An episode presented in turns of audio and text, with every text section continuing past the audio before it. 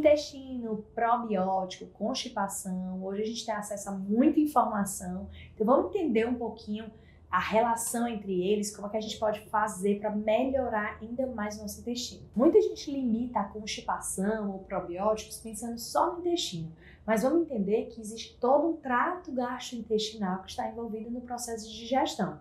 Então, sempre que a gente come, a gente vai ter o nosso estômago digerindo né, aquele alimento, produzindo enzima digestiva, tem sais biliares, tem o ácido clorídrico que está lá também digerindo o nosso alimento. Depois ele vai para o intestino delgado, vai para o intestino grosso. Então existe todo um processo de digestão e de absorção de nutrientes, certo?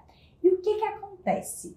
Muitas pessoas, porque não tiveram estímulos corretos, não têm uma flora bacteriana tão saudável que a gente chama de probiótico, a microbiota intestinal. Então, a microbiota intestinal são os, as bactérias que estão ali colonizando o nosso intestino.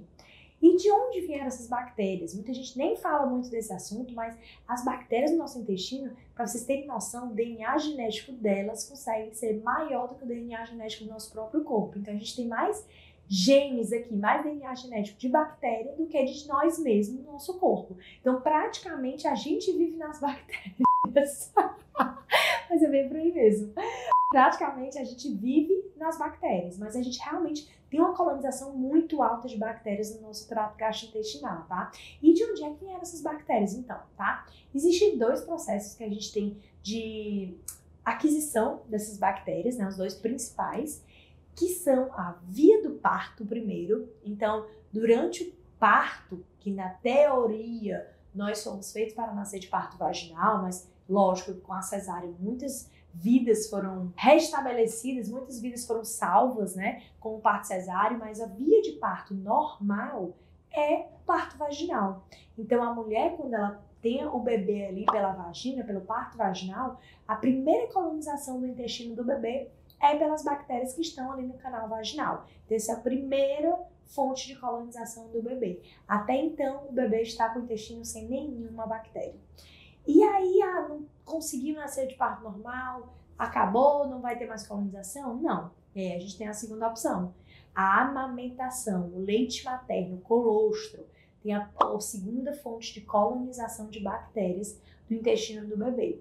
Agora, se não houve nenhum parto normal, nem amamentação, aí sim esse bebê ele vai ser colonizado com as bactérias do ambiente. Normalmente as bactérias do hospital, da luva do médico, as bactérias que estão colonizando o hospital, que não são as melhores bactérias. E aí a gente já vê que o histórico dessa criança provavelmente não vai ter o mesmo desfecho do que a criança que teve a colonização por bactérias do trato vaginal da mãe ou da amamentação, certo? Então, entendido de onde vêm essas bactérias, as bactérias estão lá vivendo harmonicamente dentro do nosso intestino. Existem as bactérias que são muito boas e as que não são tão boas, e até elas fazem uma certa competição dentro delas. É por isso que o nosso intestino é o local onde a gente tem maior quantidade de proteção e de imunidade. É lá que a nossa imunidade trabalha muito mais. Por quê? Porque são inúmeras bactérias, o corpo tem que estar em alerta para saber se aquela bactéria realmente vai te trazer um malefício ou um benefício. Então, a nossa imunidade é extremamente aflorada dentro da nossa flora bacteriana, tá? Então, e aí, a constipação, ela vem de onde? Como é que funciona todo esse processo?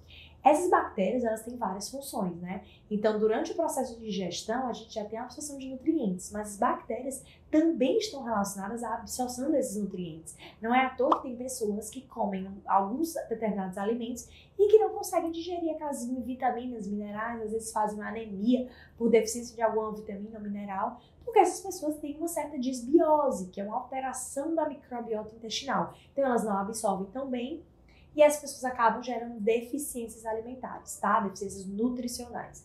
Então, essas bactérias elas foram, foram feitas para serem boas, amigáveis e absorver os nossos nutrientes. Mas por alguns fatores, pelo estilo de vida, pela via de parto, pela alimentação ou não, pelo excesso de antibióticos que mata a flora bacteriana, pelo uso de álcool, drogas e alimentos extremamente tóxicos para o nosso corpo, algumas pessoas têm a disbiose que é uma alteração da microbiota intestinal. E o que, é que isso representa para a nossa vida? A desbiose, ela altera tudo. E um dos pontos que ela pode alterar é a consistência das nossas fezes, é o nosso trânsito intestinal. Então, o bolo fecal pode ficar mais ressecado, você não formar as fezes do formato ideal, e sim ficar em formato que a gente chama de síbalos, né, que são as bolinhas. Então, é, a desbiose em si, ela tem vários sintomas, que não só a constipação.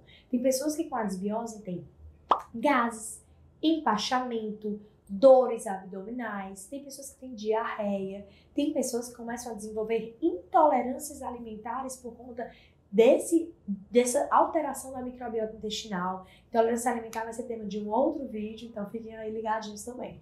Então, é tão importante que a gente tenha um cuidado com esse nosso intestino e principalmente que esse cuidado venha desde a época da gestação, pelas vias de parto e que a gente cuide dessa microbiota ao longo da vida, tá?